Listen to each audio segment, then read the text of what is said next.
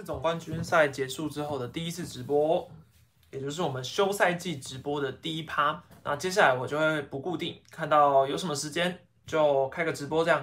终于今天又颁奖典礼又有一些话题了，然后再加上最近自由球员宣告了嘛，所以有一些事情可以跟大家讨论。好，那先讲一下今天的颁奖典礼好了。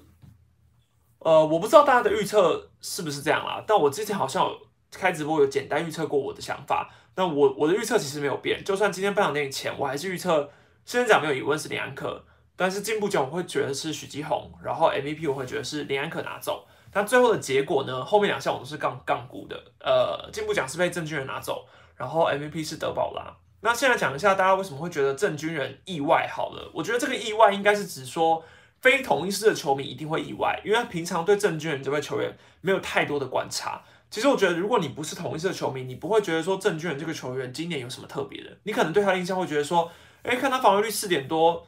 好像也还好嘛，啊，中继成功也没有小黑拿的多啊，然后表现除了台湾大赛三连斩之外，其他其实你也没有什么太大印象，所以我觉得非统一师球迷，呃，觉得郑军人拿到进步奖会诧异是很正常的，因为，嗯，因为大因为非统一师球迷对郑军人不了解嘛，所以我觉得这个点是很正常的。但是即便我是有在关注同一次的球迷，我还是认为郑军人拿奖是让我意外的。首先。郑俊仁拿这个奖是同一次队史本土的第一个人，上一个人是一九九三年的洋将阿 Q，也就是那个卡诺的爸爸。对，那最近以进步奖这个奖项来说，其实最近六年有五次都是投手获选为这个奖，所以郑俊仁也是投手。那去年是陈世鹏嘛？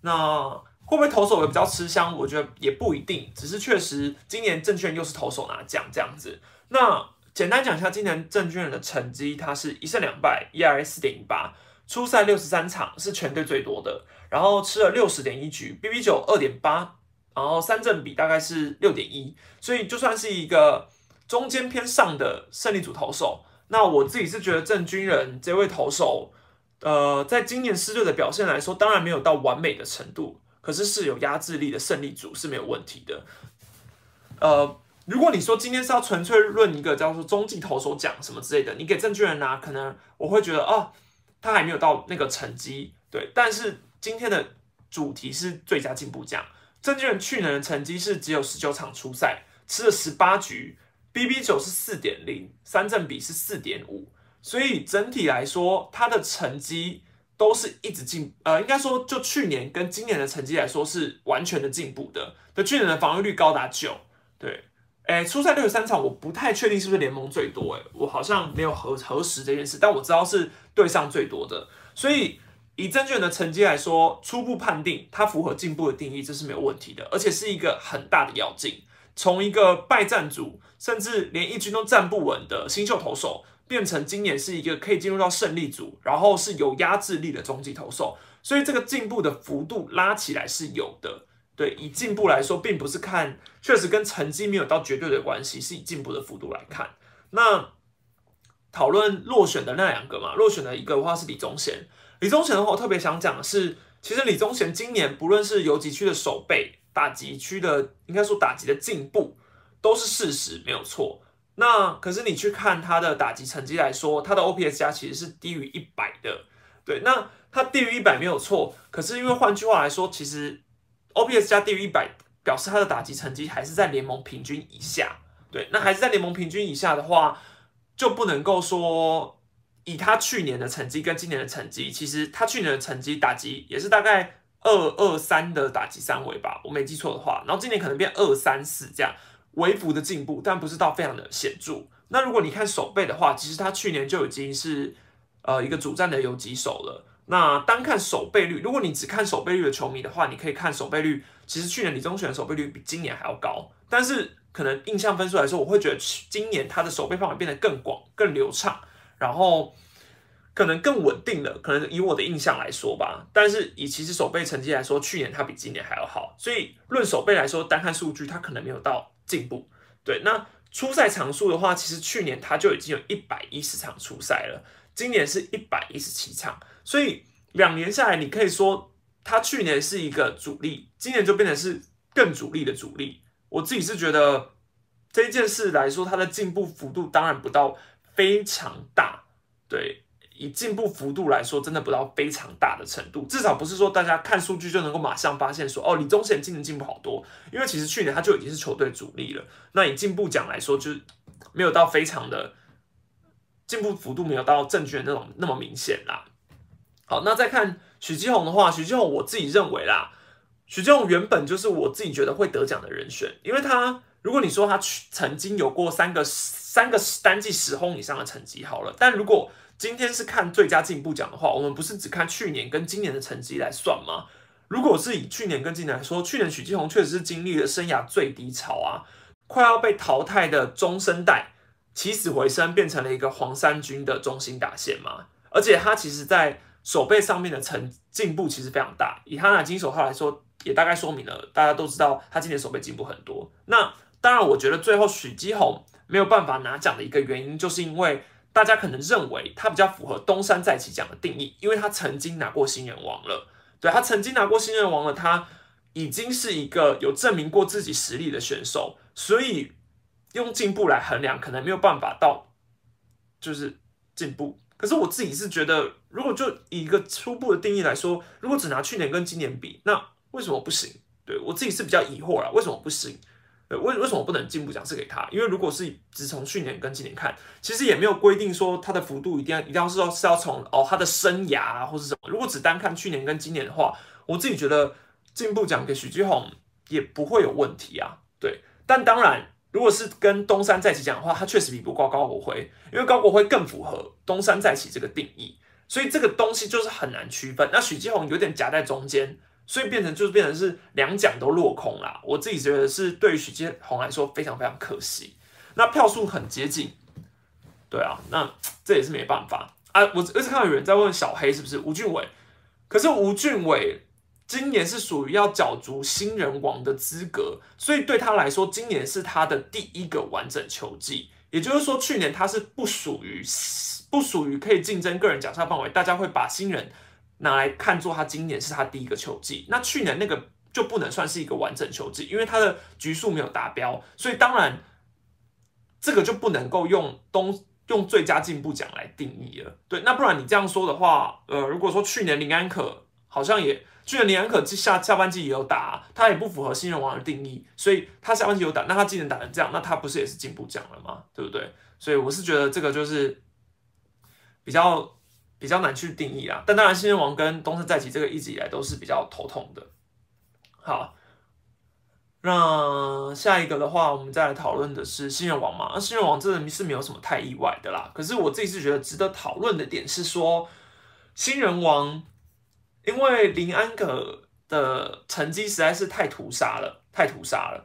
那兄弟的两位其实成绩都非常好。如果是如果说你今天是把吴俊伟跟姜昆宇摆在一起竞争的话，我自己是觉得蛮有悬念的，因为要这两个给我选，我可能会想一下，但我可能会投给姜昆宇。但这两个选，我会觉得比较有悬念。但如果是加了一个林安可进来的话，就很难去竞争了，因为林安可毕竟是全垒打打点双冠王。对，那这两个奖项的定义，在我们传统看棒球的印象中是非常强烈的，所以我们对于全垒打打点双冠王的那种。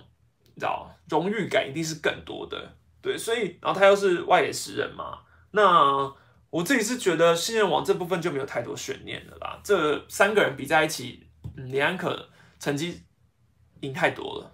好，然后下一个的话，我们来讲的是新人王就没什么好讲，我就直接跳过。大家还有觉得谁比较适合新人王的吗？应该没有吧？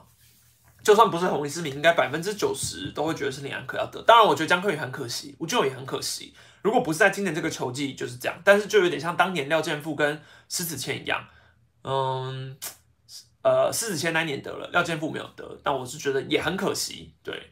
但是施子谦毕竟是久违的十胜，所以当年来说，我觉得给施子谦也是也是合情合理啦。对，两个人都有值得拿的，那就是只是看票数，你比较喜欢谁而已。这个就比较偏向是就五十五五十嘛，对啊。好，那再来是 MVP，MVP 最终是让德保拉拿下嘛？那德保拉拿下的这个结果，当下我也是非常意外的，因为如果你说德保拉今年是投手三冠王，所以他的载资力没有话说，可是他不到非常到屠杀的程度，他是一个非常稳定，然后成绩非常漂亮的投手，但是不到屠杀，因为你其实看前几年罗莉杀成那样哦，他都没有得到了。那德保拉毕竟没有拿到所谓的指标性二十胜这种这个东西，所以我自己是觉得德保拉的成绩会拿到拿到最终的 MVP，我自己是意外的。但意外的不是说我认为他没资格，是我认为大环境的走向感觉就会投给林安克。对，是我自己猜。如果用猜的话，我是会这样猜啦。好，那以中职的环境来说，本土的向来都比洋将吃香，然后打者又比投手吃香，所以林安可是本土的打者，德保拉是洋将的投手。那这样的话，呃，我们追溯一下上一个中职中华职棒洋将，又是投手，又拿下 MVP 的，就已经要追溯到二零零八年的强森了嘛。好，那当然德保拉能够在这个算是弹力球上半年这样生存下来，又到了弹力球下半年换球之后，他还是屹立生存。我觉得德保拉能够获奖的一个最大原因就是他非常稳定。除了前面的开季大概五连败之后，他就变成了全联盟最杀的一个投手，而且是倒持甘蔗。那一直到季末都会让所有人印象很深刻，是他是一个今年联盟最强大的投手。呃，可能还有索沙的索沙的话，我们等一下讨论。但是德保拉确实就是今年联盟成绩最显赫的投手，没有错。好，那安可的话，我觉得就是败在一个稳定性。呃，以我觉得长期观察安可来说，我觉得安可上半季当然非常的成绩很亮眼，没有错。可是连安可到下半季之后，他的成绩就开始掉蛮多的，而且特别是在一些关键的大比赛。其实，在过往，连安可是有一点英雄命的体质的，但我觉得今年他这一件事没有到非常的明显。今年狮队比较灵魂人物的反而是陈杰宪，所以李安可拿到 MVP 的话，我反而会觉得，嗯，因为毕竟李安可李安可有能力拿 MVP，但问题是他的下半季的成绩掉太多了，然后那个低潮，我觉得是影响到大家的印象分数，没有错，对，然后再加上是。哦，然后如果是周思齐的话，我自己是觉得周思齐今年确实打出了比他 MVP 那一年还要再亮眼的成绩啊。但是如果你去论这个打击成绩的话，拿周思齐跟林安可比在一起的话，又是林安可领先的幅度差距比较大，有全垒打差距很大，然后打点差距也很大，所以大部分的人应该都会认为撇开周思齐，然后今年就是德保拉跟林安可的竞争。那我是觉得两个人谁得都是。很合情合理的，对，因为两个人的成绩确实都合理。但是我预测的话，我是预测德保拉，所以后来的话是，哎，不对啊，我预测的话，我是预测林安可啦，所以德保拉是出乎我意料的。但我觉得德保拉也是实至名归。好，那我觉得要补充一个比较可惜的，陈杰宪当然也可惜，但我觉得索沙也非常可惜。其实索沙啊，如果你时间看成绩的话，你可能会觉得他为什么可以拿年度 MVP？你可能。不会，你只看账面数据的话，你会觉得反正他就是输给德保拉嘛。那跟索沙比的话，索沙有机会吗？怎么可能？但是你看哦，呃，因为中华之棒对于 WAR 这个数据实在是没有没有所谓的官方这个数据嘛。那 WAR 值大家应该如果有在看美国职棒或是国外一些职棒的话，应该可以知道这个值就是拿一个球员跟他可以替可以替补他那个守卫的球员去比较。那这个球员能够为球队带来多几胜，也就是所谓的一个综合评价就对了啦。那索沙，索沙今年哦，如果你去看 CPBL Status 的数据来看的话，索沙今年的 WAR 值是五点六二，五点六二是非常吓人的数据，而且他是全联盟投手第一名。我不知道打者，因为 CPBL Status 没有打者的数据。那以投手来说，他是第一名没有错，只是德保拉是。四点二一，所以两个人的 WAR 值是确实有差别的，确实有差别的。那我有看到一篇报道，是根据中职记录组的查询系统数据显示，索萨的 WAR 值是五点零八，对，德保拉是三点六六，还输给卡本特的三点七二，所以德保拉其实在 WAR 值是排名第三的，那也就表示索萨。不管在 CPBL Status 的统计，或者是在中职记录组的查询系统，都是五以上。对，那索沙没有入选，应该有百分之九十的原因，是因为大家看数据的时候，都会觉得，呃，下意识投手就是投给德保拉，那就没有把这个票投给索杀了。或者是说他们所证的那个数据之中，并没有所谓的参考 WAR 值这个可能性，除非这位记者自己去上网找，然后自己去找。可是其实中华之邦就本来就没有一个官方的 WAR 值，所以这部分的话，呃，我觉得这就是索沙连入围都没有，就真的很可惜啦。对，不然你以索沙的载资力来说，呃，如果我不知道哎，如果今天把索沙跟德保拉放在一起对决，各位觉得谁会赢？我觉得就以这个直观来说的话，寂寞的索沙真的很可怕。对，寂寞的印象分数太强烈了啦。好，但是我觉得这个 W S 都是有疑虑的啦，因为我也不知道清楚的计算方法是什么，然后记录组的算的标准又是什么，然后呃 C P B status 的标准又是什么？对，那就比较麻烦一点。但你说 M V P 投票对战绩有没有影响？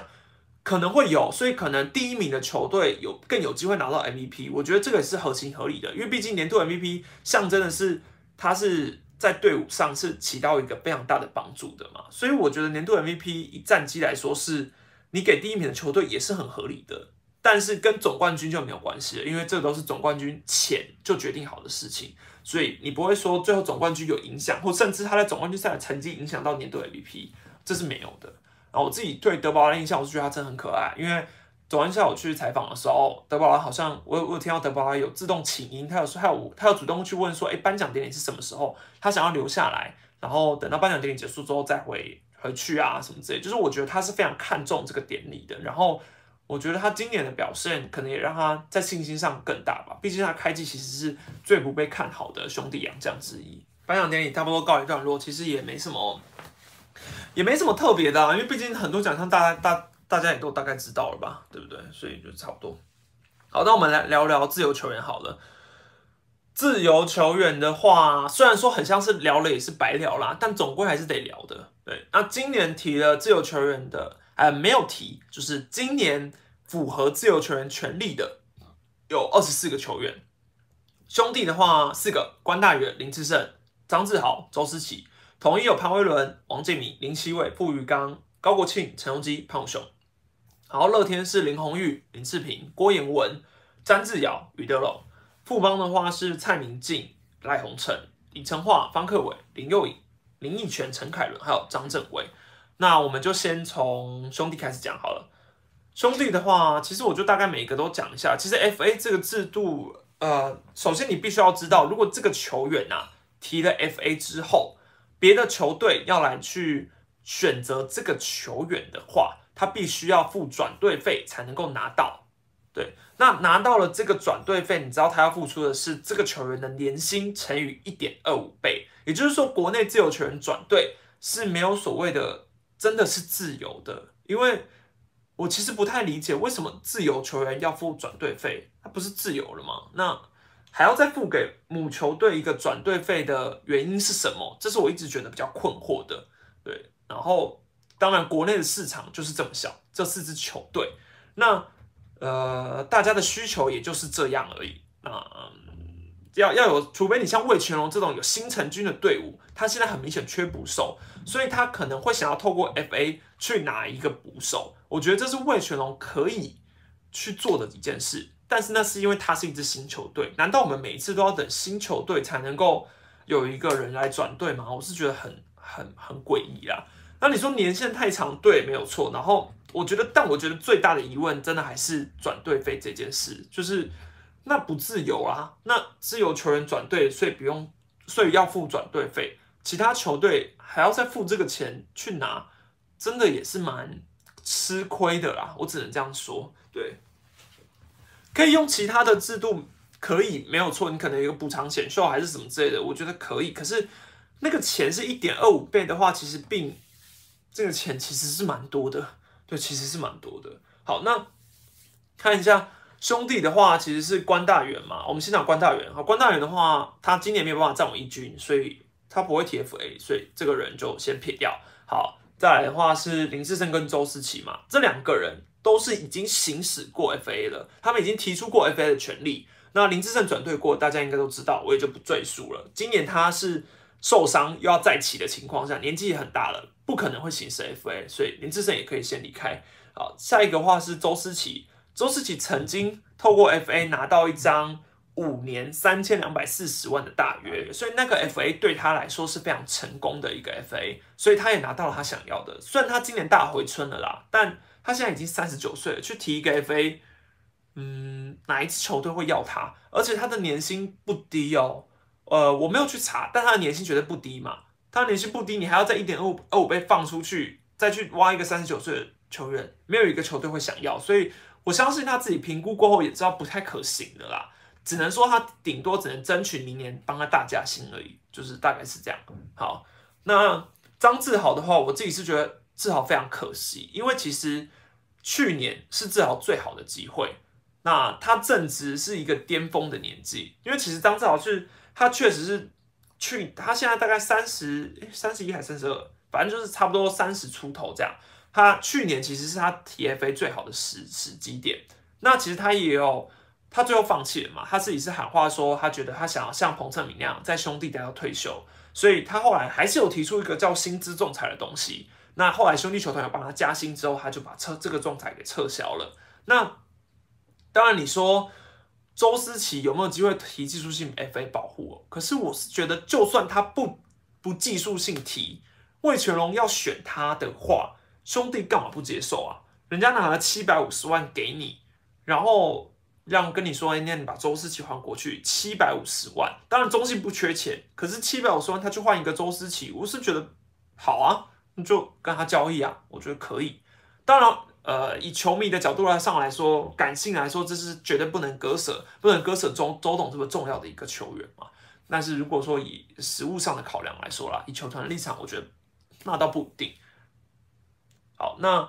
呃，刚讲到志豪嘛，那志豪今年就更不可能提啦，因为其实今年他现在是经历一个伤嘛，然后他的伤又是那种我觉得侧腹斜肌拉伤是属于比较危险的伤。那志豪有没有机会在伤愈过后好好的重启都很难说了，何况是他今年要铁飞，然后他今年的年薪是月薪是五十六万，所以他的年薪是六百多万，再提一个一点五倍，他的薪资是超过七百五十万的，所以我觉得志豪铁飞的几率也太低了。好，再来是统一。统一的话，先讲嘟嘟跟他可以，他们两个都是复数约，所以就不用多谈了。复数约的话，基本上等同于不会去 FA 了嘛。好，那再来的话是林奇伟，林奇伟的话年纪已经很大了啦，甚至我觉得林奇伟都还有可能丢的不错，甚至有可能被释出了。对，所以我觉得林奇伟也不太可能。那王志明跟傅宇刚都过了生涯巅峰期，当然他们也都有被带进台湾大赛，可是。也不太可能啦，对，不太可能。高国庆也不用多说嘛，随时有可能会退休。那再来是陈庸基的话，陈庸基今年是因为他的三年合约到期了，所以他今年获得了一个行使 FA 资格，也是他生涯第一次有机会来行使 FA。可是他其实已经透过报道说过，他不打算行使了，他不打算申请。那我自己是觉得球团可以跟他沟通看看啦，因为其实陈庸基今年三十七岁嘛。如果他去提了这个 FA，是其实是他可以避免掉。我觉得魏全龙要选他的几率是存在的，所以他如果提了这个 FA，魏全龙就不能够在扩编选秀把他选走，所以狮队就可以多了一个可以去多保护了一个球员嘛。那陈荣基的年纪来说，其他球队啊，你要花大钱去挖角他，就是从以 FA 的表示去挖角他过来，几率不高。所以我觉得狮队其实可以先跟庸基先谈好。谈好说哦，我们大概会什么样的合约，然后请他去申请 FA 之后再来把他签回来，然后甚至我觉得这对于陈荣基来说也是比较有利的，因为提出 FA 其实通常对于薪水来说一定是会有所增加的，对，而且四队是不可能会放掉拥基的，所以我觉得可可是合理的啦。所以我觉得如果拥基 TFA 就可能是技术性 TFA，不然就不太可能。好。那再来是乐天的话，乐天就是林红玉嘛。林红玉的话，他去年还是前年就已经面临到要不要 TFA 这个问题了，他最后放弃了，所以他签了一个附属约。那所以今年他等同于也不会再提了。那林志平的话，目前三十五岁，他今年的成绩是回春没有错，可是他的成绩是从下半季开始一直迅速下修的，所以呃，以观察的角度来说，三十五岁，嗯。除非魏全龙，不然我是觉得制品的市场也已经很小了。好，那郭彦文的话，是因为他是生涯最惨的一个球季嘛，今年来说，那去年其实他都没有提的，今年如果又提的话，也有可能是技术性 FA，就是也是叫做躲过保护名单的考量啦。对，如果今天球团不想要把郭彦文放在保护名单，那他又不想要让魏全龙把郭彦文选走的话，其实也可以像比较陈荣基这样，就是叫他 TFA，对，也是有一个考量，没有错。那詹教的话年纪也很大，随时会退休嘛。于德龙的话很好用，于德龙是真的很好用，没有错。他算是一个很重要的工具人，但是其实他就是三十二岁嘛。那以他的转队费来说，年薪的一点二五倍，月薪二十一万，所以你要花，你要把于德龙挖来转队的话，你要花三百一十五万元。三十二岁的三十二岁的工具人，其他球队有需要花三百一十五万元去签于德龙进来吗？这是比较疑问的。他们有，他们没有其他球员可以办到这件事吗？一定要非于德龙不可吗？没有，因为市场太小了，四支球队也就这些人，所以三百一十五万不贵，没有错。可是有没有这个必要？有需要花吗？我觉得球团评估后一定会说是还好。对，好，那最后一个话是副帮嘛？副帮的话，蔡明进，呃，先讲林依泉。林依泉的话，他有复数约在身嘛，所以其实林依泉也不太可能 TFA 不。也不是不太可能，就是不可能 TFA 了。对啊，补充一下啊，对对对，郭彦文是复数年合约啦，我自己做保护名单影片都忘记了。对对对，郭彦文明年是复数约，所以他也不用 TFA，然后也没有 TFA 的这个考量啦，纯粹就只是要不要放保护名单这件事而已。对，感谢大家指正，补充一下。好，然后蔡明基的话年纪太大了嘛，对，也不太可能。啊，他今年其实开季后有受伤之后就没有再回来了。那方克伟的话，他一直没有办法站稳一军。对，他其实现在在富邦其实已经没有位置了。那他已经是一个有年纪的捕手了。所以如果你说以捕手的考量来说，魏全龙是需要没有错。可是有需要挖一个 FA 方克伟嘛？反正他们扩编选秀都一定要选人了。那扩编选秀再去评估有没有更好的捕手就好。对，所以我觉得方克伟。F A 不太可能，他自己评估应该也不太可能。然后陈凯伦的回应也是很直接，他说他不会，也不敢行使 F A，因为他知道自己可能行使了也不会有人拿。对，好，那张政伟的话，今年也是一样，生涯新低的成绩嘛，所以可以提 F A 那一年，张政伟其实也已经转队过了，那年是五虎将事件嘛，所以他现在应该不会想要再转一次队伍了啊，所以也没什么想法。而且其实他的手背真的退化蛮多的。对，我觉得张志伟比较可惜，也算是后面已经没有位置了。好，那林晨化跟赖鸿成的话，他们都是第一次 TFA，所以以中继投手的考量来说，他们都已经过了三十岁了。那我自己觉得两个之中比较有机会的会是赖鸿成，因为赖鸿成已经应该说赖鸿成是有在认真思考这件事的，因为他是还有受访的时候还有说大概是五十一趴跟四十九趴的几率去拉扯嘛。那赖鸿成一个很大的重点就是他是左投手，然后他是一个珍贵的牛棚。以狮队来说，狮队现在没有一个可用的左投手，所以你说直接挖赖鸿成过来值不值得？值得啊！但是你的球队没有在没有什么左手牛都已经拿总冠军了。如果你是老板，你会不会想说，那干嘛要花这个钱？干嘛要再花一个钱补？反正我们已经拿总冠军啦，也还好啦，不用吧？对不对？所以再加上这个市场真的太小了，因为。好在红尘去年的薪水是三十万，今年我不太，今年我看报道只有说他调降了大概五到九万，所以我假设是二十五万好了，所以他的转队费其实就是三百七十五万乘一点二五嘛，大概四百万出头好了，其实也不是到太贵，对，但是三十二岁的年轻左投，呃，三十二岁的左投手成绩有一点浮动，所以可能赖鸿成顶多再用三年好了，那。我觉得最有最需要补的是统一师，但是统一师要花这个钱去补 FA 吗？我还宁愿你就把这个钱啊拿去培养新人，或是做一些该做的事。如果你的预算是有限的话，如果你的预算是有限，那你可能也不要挖好了。反正如果你挖了，到时候没得，你预算变紧绷了，那还不如算了。对如果你像富邦、中信这样，你的预算很多，OK 啊，我我支持，我支持，但是。统一感觉就预算有限，还是算了吧。